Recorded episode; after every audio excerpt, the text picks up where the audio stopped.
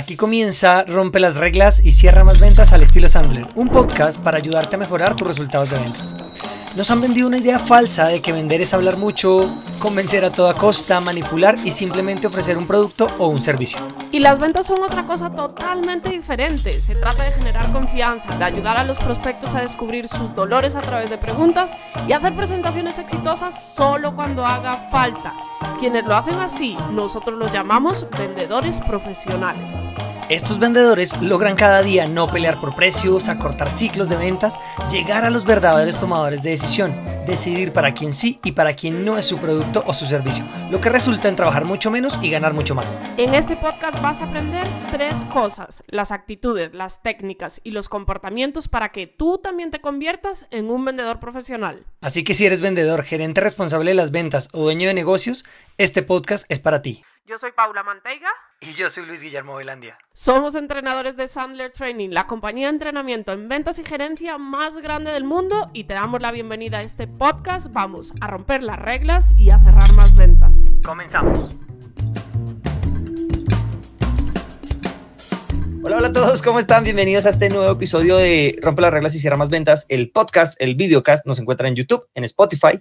Hoy vamos a hablar de los ocho errores que están destruyendo nuestras ventas. Es el último episodio. Vamos a hablar de los dos últimos errores. No, vamos. Exacto. Pero antes de empezar, eh, les presento a mi querida socia, Paula Mantega. ¿Qué más, Pau? ¿Cómo vas? Muy bien, Luigi, todo súper. Ya aquí llegando a, a, esta última sesión y mmm, no sé tú, pero yo desde el martes que me di cuenta que ya íbamos a hacer un año con Rompe las Reglas, eh, como que todo el tiempo me ronda por la cabeza, ¿qué vamos a hacer? ¿Qué vamos a hacer para, para celebrar? Y no sé, me sorprende como algo que literal, pues era una idea que ya estaba ahí, pero creo que la enmaquetamos realmente y la, cre la empaquetamos en que en media hora más fue como, hagamos esto, esto, esto, listo, hagámoslo cuando mañana, listo, de una, nos fuimos. Sobre todo, sobre todo porque surgió en una época, pues cuando recién arrancó la pandemia, creo que tuvimos, aquí voy a echarme flores, ustedes saben que yo no soy mucho de echarme flores, excepto, excepto con que soy muy guapo, de resto trato no echarme flores. ¿Qué tal? Pero creo que, a ver, todo el mundo empezó a hacer podcast este año y hay mucho contenido ahorita, mucho contenido, pero nosotros fuimos de los primeros en reaccionar, la pandemia arranca el 18 de marzo y nosotros el primer capítulo lo hicimos el 4 de abril, una cosa así, en dos semanas habíamos montado plataforma y todo, entonces... Eh, de verdad supimos reaccionar y eso es algo de lo que me siento orgulloso de lo que pasó el año pasado. Eh, y fue mucho porque mucha gente nos decía, ¿no? Oiga, ustedes deberían hacer esto, enséñennos cómo se hace esto y ahora cómo vendo si solamente voy a obtener a la gente a través de Zoom y bueno, todo ese tema. Entonces, Total. arranquemos con esa noticia, Pau, les tenemos una mega noticia de cumpleaños de este podcast.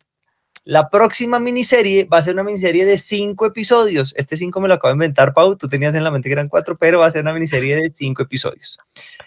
Y van a ser una miniserie en la que ustedes van a conocer al equipo Sandler. Lo vamos a estar entrevistando a cada, una, a cada uno de los miembros del equipo Sandler, como, como, qué consejos les puedes dar desde su área, porque evidentemente pues si hay una persona en liderazgo, en, en gerencia, otros en ventas, otros en marketing, en contenido. Y adicionalmente, el quinto capítulo vamos a hacer Pau y yo hablando de qué hemos aprendido en este año. ¿Qué nos han dejado ustedes en este año? ¿Qué hemos cambiado? ¿Cómo, ¿Cómo este año nos ha impactado? Esa va a ser nuestra próxima miniserie ya les vamos a dar el título al final de este episodio no se lo pierdan. Entonces, bueno, eh, pero bueno, mucha introducción, Pau, ¿no? Sí, vamos allá, vamos allá, vamos con los dos últimos errores, como, como les hemos dicho en los anteriores, eh, pues no son errores que nos saquemos de la chistera, ¿no? Como, bueno, ¿cuál puede ser un error de un vendedor? No, no, no, son errores que nosotros nos, pues nos sentamos a, listo, ¿cuáles fueron esos graves errores que realmente no nos permitían despegar? Eh, en nuestras ventas y pues tanto Luigi como yo los hemos cometido y, y, hoy vamos a ver esos últimos dos. Entonces, Luigi, una palabra que es muy famosa en las ventas, ¿no? Que es el tema seguimiento, seguimiento, seguimiento. Y este error tiene mucho que ver con el seguimiento, ¿no? ¿Cuál es ese séptimo error?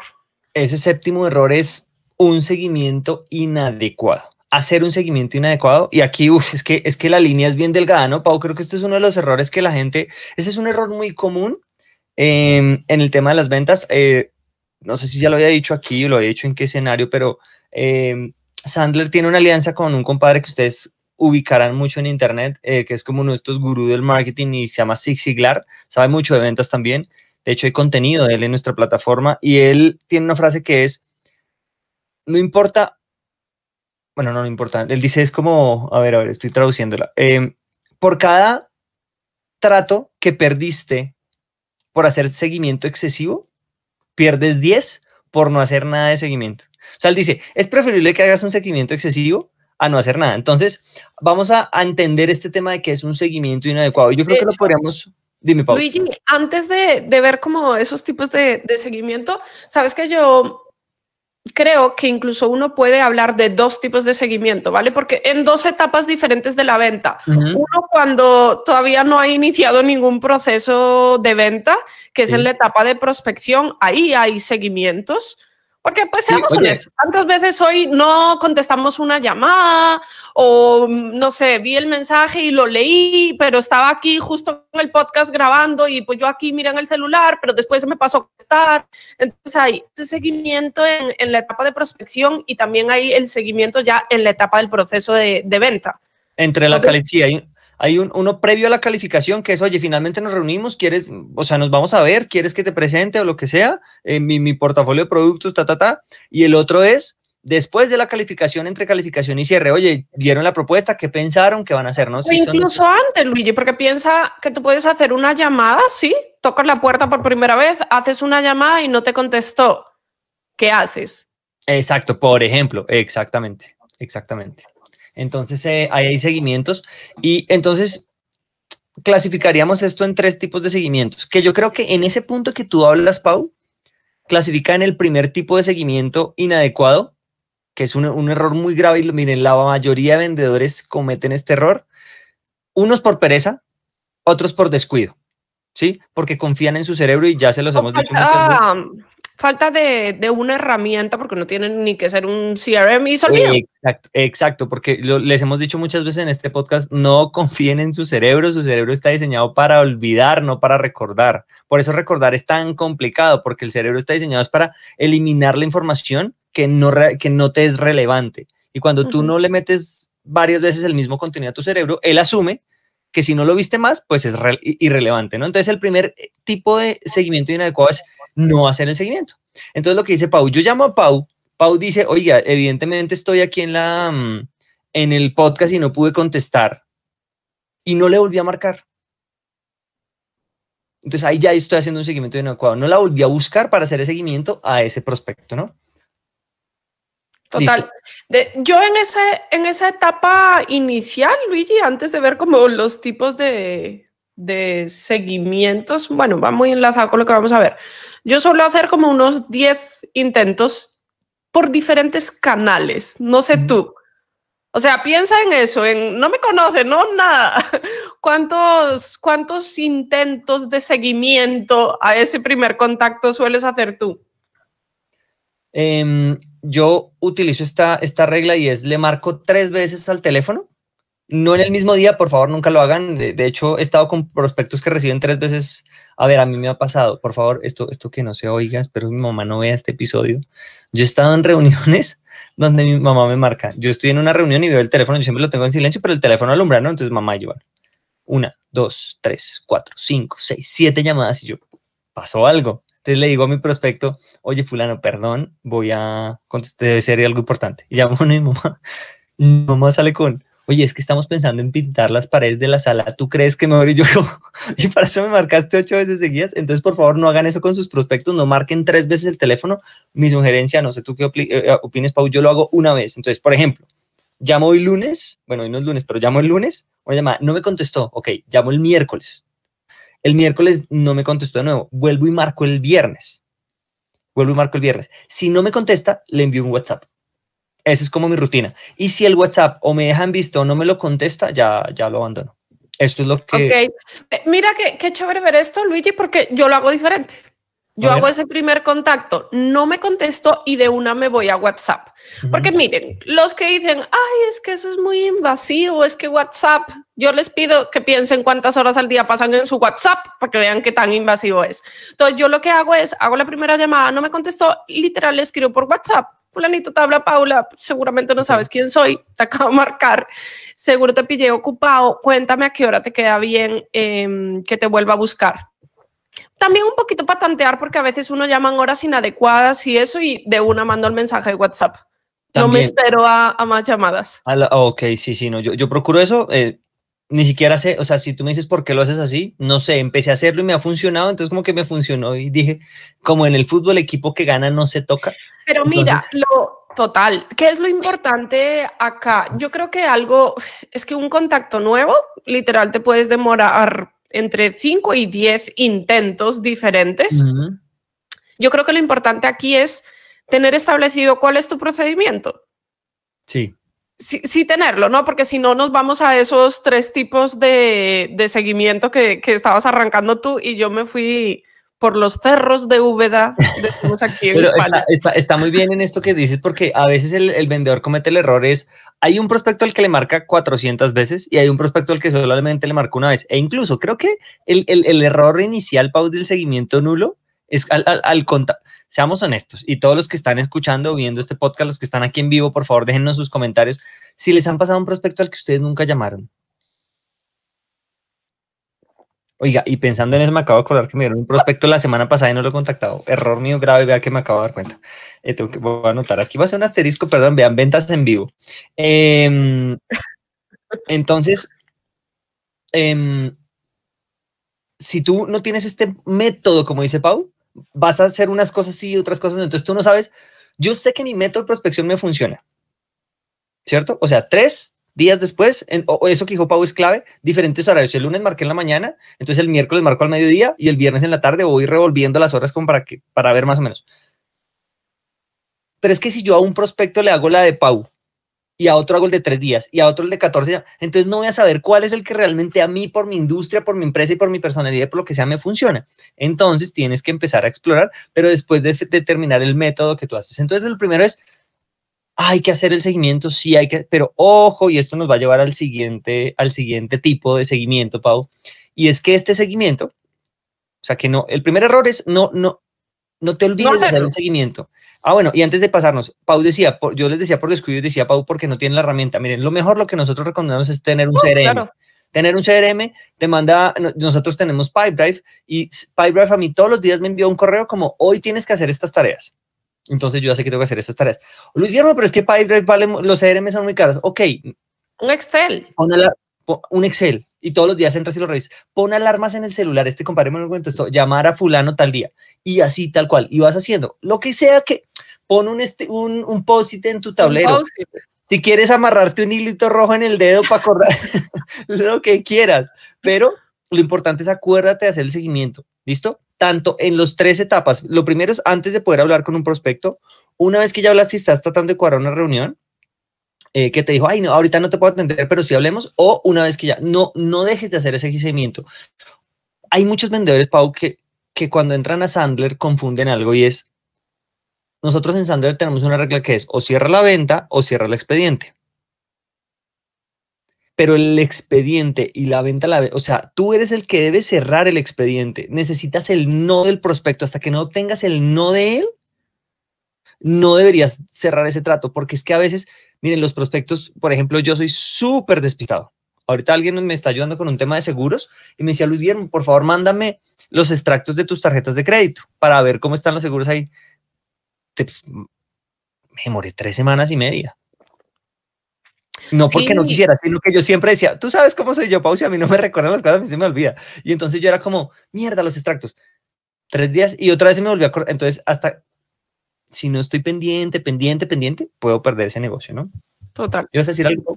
No, no, no, totalmente eso. O sea, que muchas veces como vendedores es, ay, es que no me contesta, ay, es que leyó mi mensaje y no contestó, ah, es que le llamé y no me contestó. Entonces uno como vendedor se pone en esa pose catastrófica de no quiere hablar conmigo. No me quiere contestar, es que es un irrespetuoso, es que cuántas cuántas veces hacemos eso y no es realmente que, que uno sea irrespetuoso, sino que también siento que hoy tenemos tantos tantas actividades, ¿no? Porque pues está que el celular, que la radio, que el televisor, que la familia, que trabaja desde la casa, que los que tienen hijos.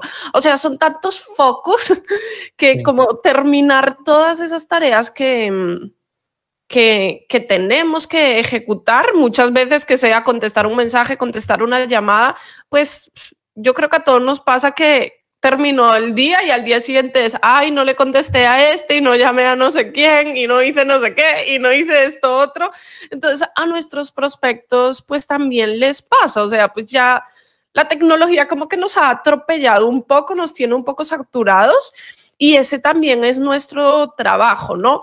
Pero Luigi, aquí creo que algo importante, o sea, obviamente hay que hacer seguimiento, pero hay un detallito que es clave y es que hay que hacer seguimiento bien. Ese es el segundo tipo de seguimiento. Y el seguimiento adecuado, el seguimiento inadecuado, que es el error número 7 que cometen los vendedores, es hacer mal seguimiento. Pero entonces, Pau, ¿qué significa hacer un mal seguimiento? Porque no sé, por eso vine a este podcast. pues Luigi, un poquito era lo que hablamos ahora, ¿no? Hay como tres circunstancias. Uno, que me pasé de tuerca. O sea, tu mamá llamándote, ¿será que pintamos de este color o pintamos del otro? De hecho, ahora que lo contabas, me acordé una vez que me llamaron de un banco 10 veces. 10. Y lo mismo, estaba en una reunión y pues me salí porque yo dije, miércoles, no sé quién es, pero es urgente. Miren que aquí. Y contesté y regañé a la vendedora como, oiga, eso no Mire, que contesté solo para regañarte. Pero mira, antes de que continúes, Pau, yo hago aquí un paréntesis y es. Eh, porque el tercer tipo de seguimiento inadecuado es hacer demasiado seguimiento. Pau está diferenciando dos. Pau no está hablando de llamar todos los días, está de en un momento marcar siete, ocho veces. Ese es un error de eh, hacer seguimiento de una manera mal. ¿Vale? Exacto. Entonces, bueno, hacerlo igual, Luigi. Te llamé hoy, no me contestaste, te llamé mañana, no me contestas, te mando mensaje, te mando mail no me contestas, te vuelvo a llamar, no me contestas, te llamo a otro celular. O sea, ser como hostigante, hacer mucho seguimiento, bien sea en un día, bien sea en días dispersos, eh, pues no es un buen seguimiento. Lo otro es pues lo que tú decías, o sea, no hacerlo, ¿vale? Bien sea por despiste, bien pues sea porque no estoy organizado, por el motivo que sea tenemos otros tipos. Tenemos no hacer nada de seguimiento, a ver para no tomar la cara aquí en la cámara, no hacer nada de seguimiento, hacerlo mal y hacer demasiado seguimiento. El hacer demasiado es lo que dice Pau, escribirle todos los días a un prospecto por la mañana, por la tarde, por la mañana, pues qué fastidio. De verdad, así te quieran comprar, te van a coger fastidio y no te van a comprar. ¿Listo? Y el hacerlo mal es, quizás lo haces en los momentos adecuados, por ejemplo, pero es que estás escribiendo mal. Por ejemplo, es que si tú no es lo mismo decir, Hola fulanito, ¿cómo estás? Eh, pasaba a recordarte eh, o a preguntarte por si tuviste oportunidad de ver la propuesta que te envié la semana pasada, habíamos quedado a conversar hoy. Por ejemplo, hacer un buen seguimiento es acordar con el prospecto cuándo le vas a hacer seguimiento. Eso es, un, eso es una manera buena de hacer seguimiento. Si tú estás cumpliendo ese acuerdo, entonces haz el seguimiento. Pero si le escribes, eh, fulano, vamos a cerrar inscripciones, ¿entras o no? Pues eso está haciendo, estás poniendo una mala técnica para el seguimiento, porque estás atacando en un mensaje que, ¿vale? Entonces es, yo, creo que ahí, Luigi, hay varios elementos. El primero es hacerlo mal es hacer seguimiento cuando ya no deberías hacer seguimiento. También. Si me entiendes, eh, hay muchas veces que como vendedores como que nos negamos a, nos tomamos la botella de la esperanza y decimos, yo voy a insistir que si insisto, igual sí, ¿no?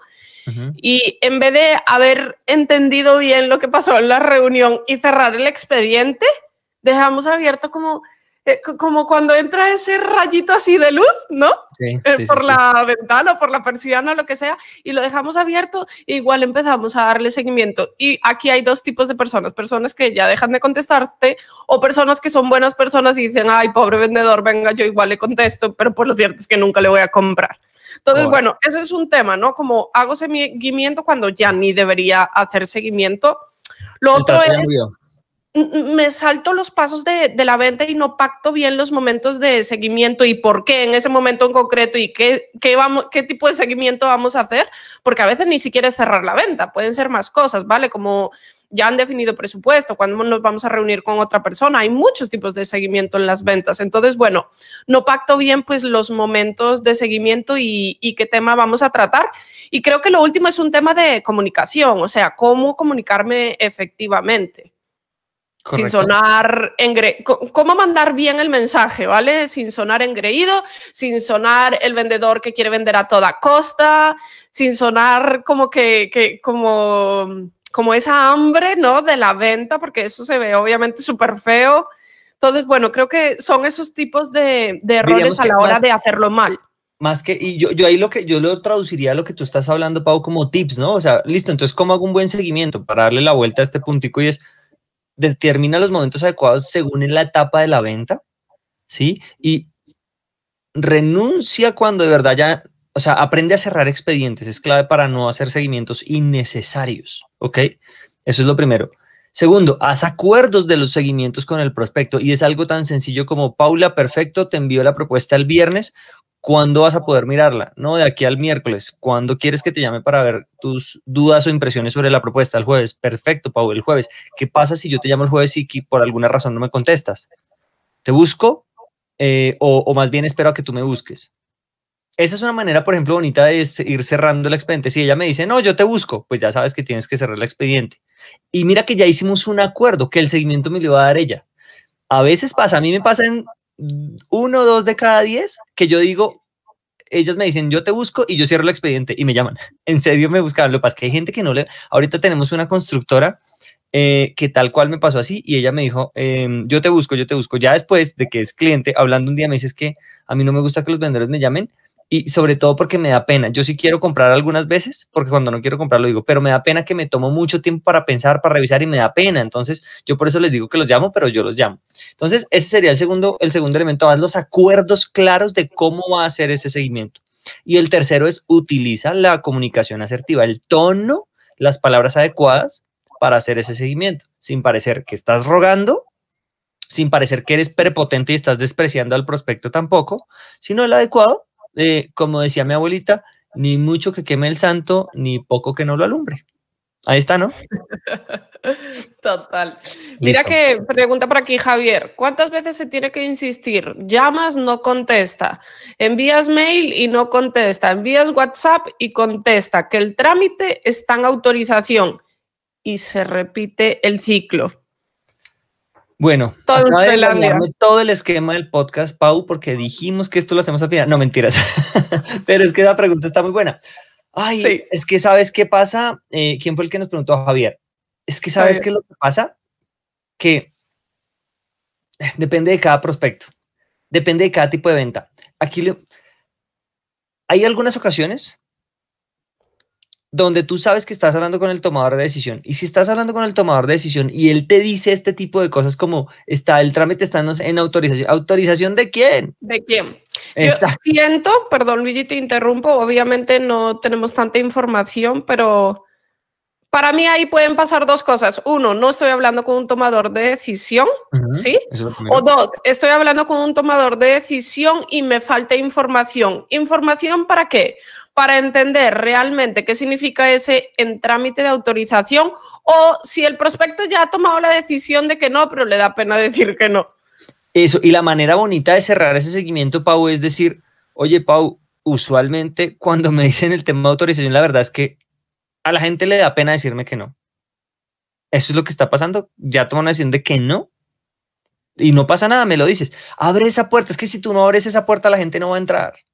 Total. ¿Vale? Eso es. Bueno, no, creo que quedó bastante claro el tema de seguimiento, ¿no?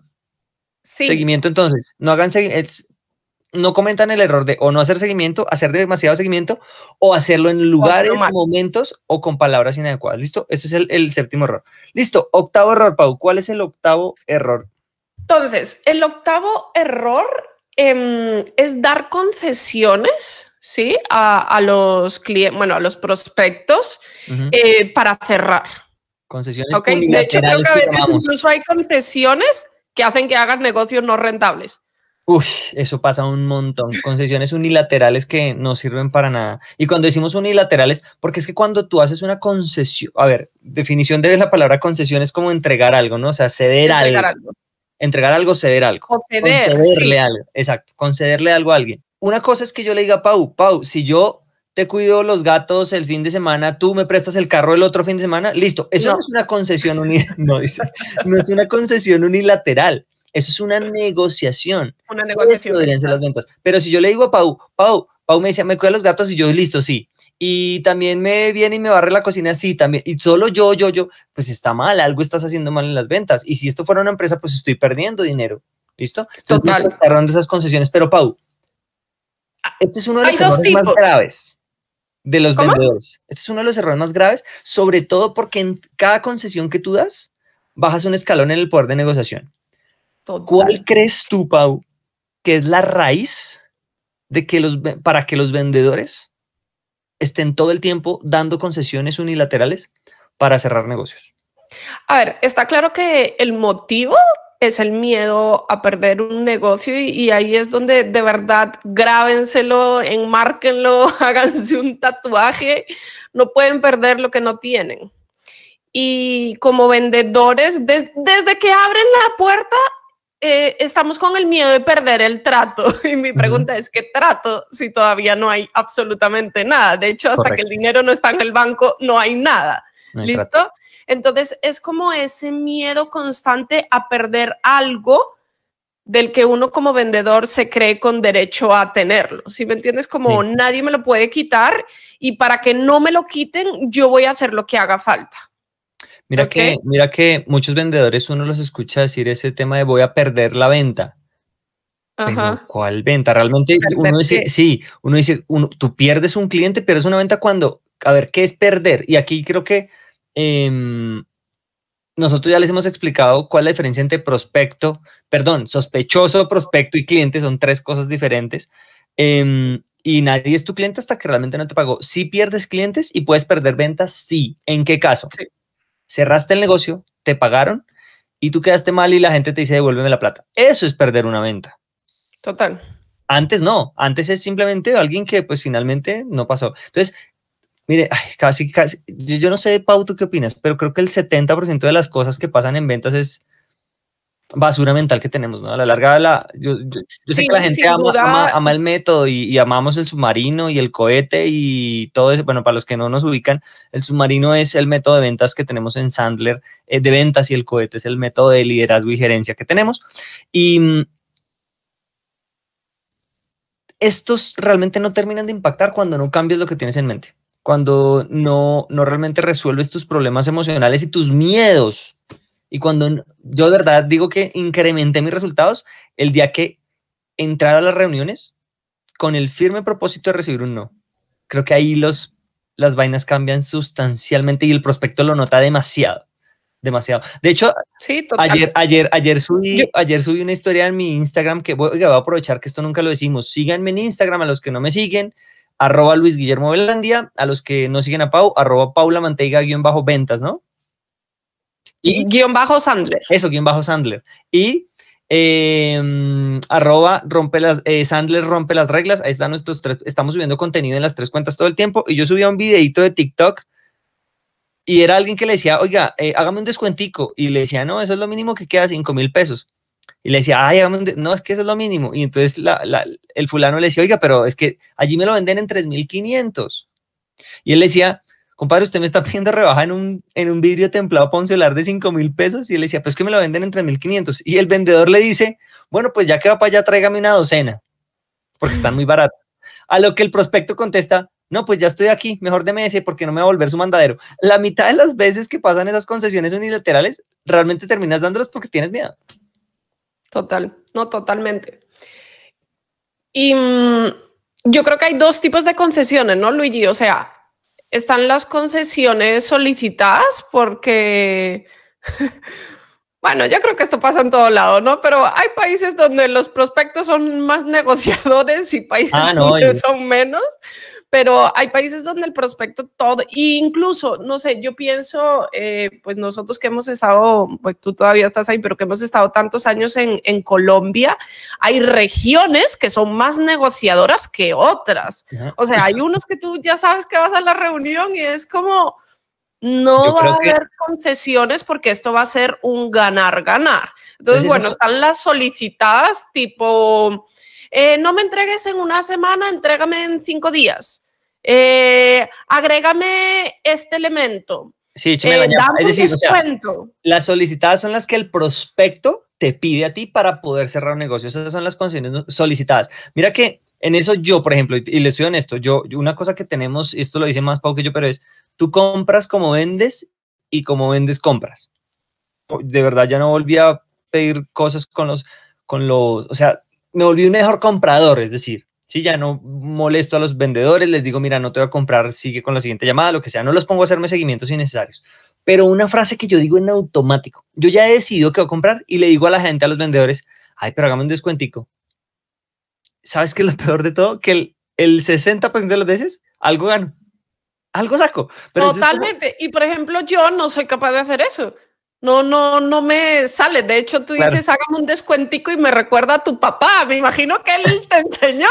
Claro, es que yo lo aprendí. ¿Se acuerdan? Yo les contaba a los que conocen esta historia. Nosotros íbamos a comprar tenis con mi papá y entrábamos a un sitio y yo le decía, me gustan estos. Y él me iba a comprar los tenis y le preguntaba al vendedor cuánto valen. Y le decía al vendedor 300 mil pesos. Y mi papá decía, tengo 150, o sea, a ese nivel. Entonces, yo obviamente no lo hago a ese nivel. ¿Sabes cuál es, qué es lo grave, Pau? Que salíamos comprando los tenis a 180 mil pesos, de 300 a 180. O sea, que también es, es ese tema. Pero, pero yo lo hago como en automático. La verdad, cuando me dicen, no, no, es que eso es lo mínimo, yo, bueno, bueno, listo, ya. O sea, yo ya decidí comprarlo, pero como que lo digo en automático y algo se obtiene. ¿Por qué? Porque el vendedor tiene miedo. De hecho, mira que me pasó una, una anécdota muy chistosa cuando viví en Barcelona. Entramos a una tiendita, estaba justo Caro, fue a visitarme y entramos a una tiendita de recuerdos. Y vamos a comprar nomás con un llavero, una pendejada así, valía dos euros con 50. Y entonces decía, era una tienda en, en, en, España, hay muchas tiendas de árabes, de, bueno, en Barcelona, no sé, Pau, en, en Santiago o en Madrid, les dicen los paquis, ¿no? Los paquis. Entonces, eh, estamos en la tienda del paqui y, y, le digo yo, oiga, este pocillo o esta vaina 2,50 le doy dos. Y este compadre histérico dice, 2.50, ¿por qué tú decir dos? ¿Por qué tú decir dos? No, no, no, sale, sale. Y me sacó de la tienda, o sea, o sea, indignó que porque yo le decía que me bajara los 50 centavos y pues yo lo decía también como en automático, pero mira que, que hay, o sea, está bien, o sea, tú tienes que defender lo que tú vales. Sí, las cosas tienen un, un, precio justo. Y si tú ya hiciste el análisis, es lo que vale. A ver, no hagas la del paqui que saques a tu prospecto a patadas de la tienda. A mí me dio fue risa, pero, pero pues, o sea, no lo hagas así, pero con un muy buen tono no vas a tener que dar esto. Bueno, entonces las solicitadas son unas y siempre las damos porque tenemos miedo, pero les digo, en la mayoría de ocasiones, no dando, bueno, hay dos opciones, ¿no, Paul? Yo creo que aquí para resolver este punto es, no des la concesión, dile, mira, la verdad es que no lo puedo hacer. ¿Listo? Y la segunda opción es que no sea unilateral. Tú puedes decirle, ok, te propongo lo siguiente, te bajo ese 2%, pero me pagas el 100% anticipado. Sí, siempre que tú puedas, o sea, siempre, yo creo que al final, pues las ventas siempre son un ganar-ganar, ¿vale? Porque pues tú le resuelves alguna situación a alguien, y no lo son, un problema, un reto, lo que sea. Si no lo son, yo creo que no podría llamarse una venta. Exacto, y pues tú obtienes dinero a cambio pues para tu negocio, para tu vida, para tu familia, para lo que sea, y tiene que estar equilibrado. O sea, ninguno tiene, tiene que ser igual el uno al otro. Si me entiendes, tiene que ser lo mismo lo que él recibe que lo que yo recibo. El problema está cuando yo empiezo a dar concesiones y lo que él recibe está más alto a lo que yo recibo. Exactamente. y lo mismo a la inversa. Que Digamos, hay negocios que, seamos honestos, por ejemplo, en el tema de los precios, hacen precios ahí revolados. Eh, sí, o sea, pues tienen la capacidad de negociación y hacen a la inversa. O sea, es mucho más caro de lo que el cliente recibe. Obviamente tienen unos problemas de servicio al cliente gravísimos. Sí. Pero la venta, la buena venta, la venta en la que nosotros creemos, o sea, ventas honestas, ventas que resuelven situaciones, es queda igual. Sí. O sea, queda igual a lo que yo obtengo. Aunque yo ahí discrepo un poquito de ti, Pau, porque yo creo, por ejemplo, y pensando en nosotros, un entrenamiento de nosotros vale 3 millones 100 mil pesos. Sí. Este, este, y aquí voy a enseñarles algo que yo enseño en clase.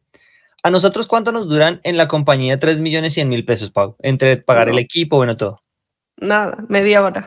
Eso, media hora. No, mentiras, dura un poquito más, dos horas. Y entonces, pero a la gente nosotros le entregamos algo que le va a cambiar su vida. Entonces yo siempre digo... Sí, pero tienes que ver el negocio como un cómputo, o sea... Sí, no, no, no, no, estoy. Pero entonces, y, y porque esta visión de, de esa concesión unilateral, tú la das porque sientes que necesitas darle más. Pero piensa lo siguiente, cuando tú sientes y te eres consciente que él está recibiendo más de lo que tú vas a recibir, porque, chicos, ustedes a la larga reciben dinero. Y el dinero es algo demasiado común. Todo el mundo afuera tiene plata, tiene dinero en mayor o menor medida, pero lo que ustedes venden es mucho más escaso. Entonces, eso te va a ayudar a dejar de hacer esas concesiones. Siente que tú le estás entregando algo a él más valioso que el dinero, que es lo que tú estás recibiendo a cambio, ¿no? Pero sí, Pau, estoy totalmente de acuerdo que, que si no hay una balanza equitativa entre eso y que si el si alguien debe estar recibiendo más valor, al menos debe ser él, pero por el precio que tú establezcas. No que esa es la diferencia. ¿Sí? Exacto. Oye, es que él recibió más. Sí, pero con el precio que yo establecí, no con el que él me quiso poner. Esa es la gran diferencia ahí.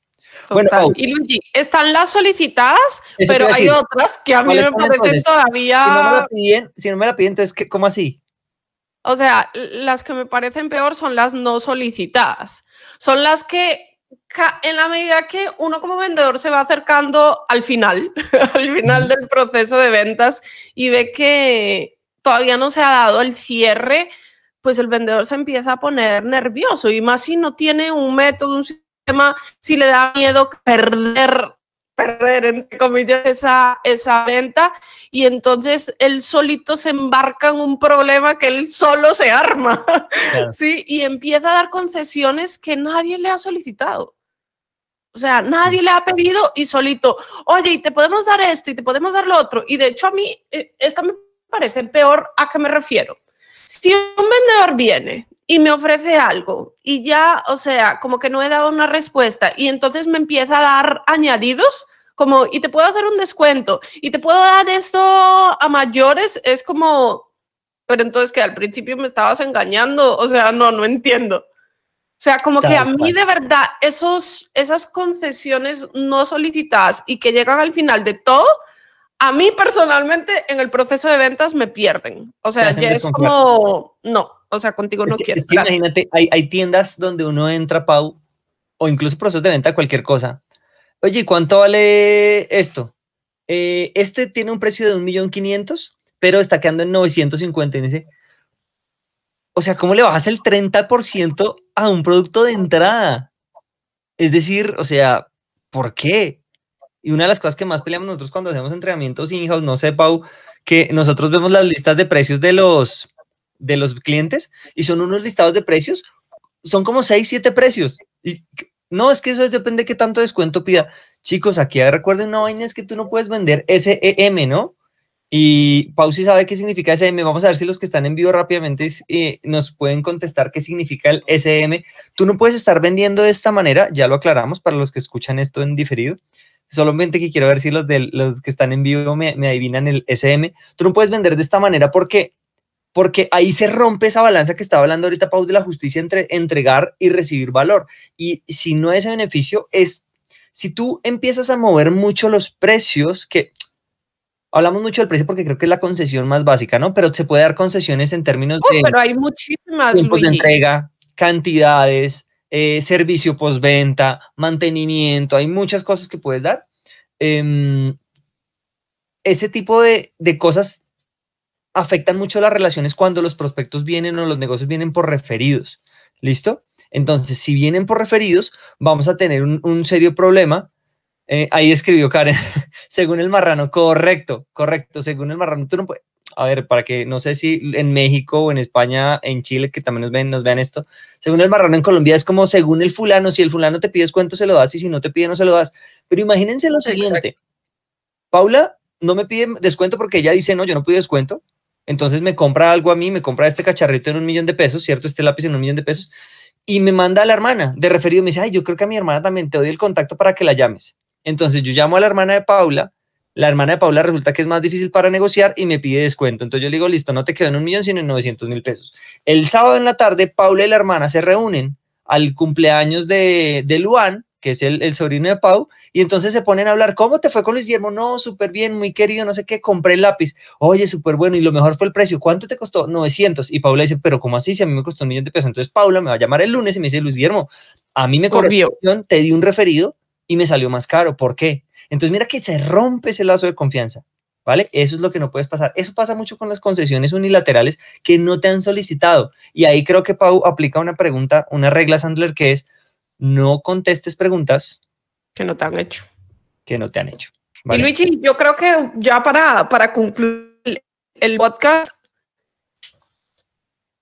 los procesos de venta requieren de tanta concentración, porque uh -huh. cuando uno simplemente va a ver qué pasa en la reunión, pues da las concesiones, tanto las solicitadas como las, las no solicitadas. Entonces, Correcto. bueno, las solicitadas, yo que recomiendo, listo, cuando son concesiones que realmente a ti en el negocio no te afectan ni, no cambia el negocio en sí, está bien que las des, pero obtén algo a cambio. Al menos, Pau, el cierre. Porque hay veces que la gente da el descuento e igual no cierra. Al Exacto. El cierre. Y bueno, aquí vamos a darles este tipo porque van a, van, seguramente se están preguntando, oye, ¿cómo lo hago? Simplemente es de la siguiente manera. Paula me dice, oye, hazme un 5% de descuento. Imaginémonos que sí lo puedes dar. Uh -huh. La manera de al menos obtener el cierre es decir, ok, Pau, ¿qué pasa si logro darte ese 5% de descuento? Déjame hago números, pero si lo logro, ¿qué me dirías? Y si Pau me dice, no, pues si me das el 5, lo, eh, eh, igual lo pienso. Entonces, lo que debes decir es, oye, ¿sabes qué, Pau? Te propongo lo siguiente, piénsalo cuando estés decidida que realmente quieres hacer el trato conmigo, peleamos por el 5 y te prometo dar la batalla y ahí nos peleamos. Pero primero toma la decisión. Mira, Luigi, nuevamente, en fin, si utilizamos el mismo método, pero que son estilos. ¿no? A mí me gusta preguntarla a la inversa. ¿Qué pasa si te digo que no te puedo dar el 5%? Ah, bueno, esa está bonita Porque también. igual quiero saber, es Miren. como si no bajamos el precio, no hay forma de cerrar trato. Si bajamos ese 5%, el trato ya está cerrado. El trato ya está cerrado e igual está tratando de conseguir el 5%. Entonces, bueno, me gusta la inversa. Total, esa está muy buena. Entonces, y miren bueno, aquí una cosa importante. Esto se trata de adaptar el método a lo que tú haces y te sientes cómodo haciendo. Exacto. ¿Vale? Eso, eso es clave. Está muy buena esa. Oye, Pau, sabes que no me, ha, no me ha pensado, ya se me ha olvidado que podía decir eso, está, está muy chévere. Ajá, eh, hay, hay, muchas alternativas de. Y es, imagínate que tú siempre das un pan de ñapa, siempre. De propina, pues como de, de añadido. Eso, perdón, sí, Igual no todos entienden que es ñapa. Eso, ñapa en Colombia es algo que ganas extra, eh, una propina, una adicional. Pero hay una diferencia entre encimar ese pan antes del cierre y después. Una cosa es que yo diga, si me compra 10 panes, le doy 11. Y entonces el, el prospecto dice, bueno, listo. Entonces, a la larga él dice, él lo que hace en su mente es, compré 11 panes a mil pesos, entonces me salieron en tanto. Pero si una vez ya cerrado el negocio, que eso es lo que nosotros sí hacemos un montón, siempre con los prospectos nos peleamos, ¿no, Pau? Ay, no, dame 11 sesiones. No, mira, no puedo, no puedo, no puedo. Son 10, son 10 sesiones. Son... No, pero no sé qué, 10. Listo, cerramos el negocio. A la semana lo llamamos. Oye, ¿sabes qué? Sí te voy a dar las 11 sesiones, te lo voy a regalar. El prospecto queda como matado y eso es entregar más de lo que prometiste. Ahí sí, entonces si ya estás acostumbrado a esa ñapa, dala después de haber cerrado el negocio. El prospecto te va a amar, va a, vale, va a ser mucho más valioso que, que antes de cerrar el negocio. Total. Y Luigi, yo creo que para las no solicitadas, o sea, básicamente cierra el pico. o sea, deja de fumarte pendejadas, tal cual, deja de fumarte cosas de que van a pasar, cosas que, que no sabes. Voy a perder la venta si no. No, espérate, pregúntale al menos. Exacto. Entonces, bueno, terminamos otra miniserie. Una ocho miniserie errores. más, una miniserie más. Vamos a hacer un resumen rápido, Pau, de los ocho errores, de los ocho errores. Entonces, de los ocho. Error número uno, reunirse con todo el mundo. Error dos, tratar de convencer a todo el mundo. Error 3, no definir cuáles son mis estrategias más adecuadas de prospección. Error 4, dejar de prospectar cuando cerramos un, buen negocio. Error número 5, eh, presentar sin calificar. Error número 6, presentar igual a todos. Error número 7, hacer un seguimiento inadecuado. Y error número 8, concesiones unilaterales. Si estás cometiendo alguno de estos errores que acabo de nombrar y solamente estuviste en esta versión, vete a escuchar los cuatro episodios anteriores del podcast, del videocast, para que lo resuelvas y no sigas arruinando tus ventas. ¿Listo? Totalmente. Chicos, ¿vas a agregar algo, Pau? No, no, no, no, totalmente. Y, y, pues yo creo que cada uno de esos errores a la final se ata pues a nuestra filosofía en las ventas, ¿no? A actitud, técnica y comportamiento, cada uno tiene un origen diferente eh, y todos se resuelven igual, con actitud, técnica y comportamiento. That's it. A la larga. Chicos, como les anunciamos, eh, estamos muy ansiosos porque ya vamos a cumplir un año, así que hoy les vamos a dar el título de la siguiente miniserie y se llama Cuatro consejos del equipo Sandler para las ventas, el marketing, el liderazgo y la creación de contenido. Así que va a estar muy jugosa. Eh, adicionalmente va a haber un capítulo extra, va a ser una miniserie de cinco episodios en el que nosotros vamos a hablar de lo que aprendimos y de consejos para, para la vida, para los negocios, de, de, lo que nos ha pasado en este año de, de este podcast. Y, y, pues nada, yo creo que eso fue todo por hoy. Me encantó esta miniserie, creo que aportamos un montón de cosas que a mí me pasaron mucho. Yo desearía haber sabido esto antes de empezar a vender. Eh, y bueno, Pau, lo único que nos queda por decir es que si de aquí a la próxima semana van a vender, usen Sandler. Nos vemos en el próximo episodio. Como siempre, ya saben, si conocen a algún dueño de negocio, algún vendedor comercial que está teniendo los retos de los que hablamos en estas miniseries, compártelo con ellos.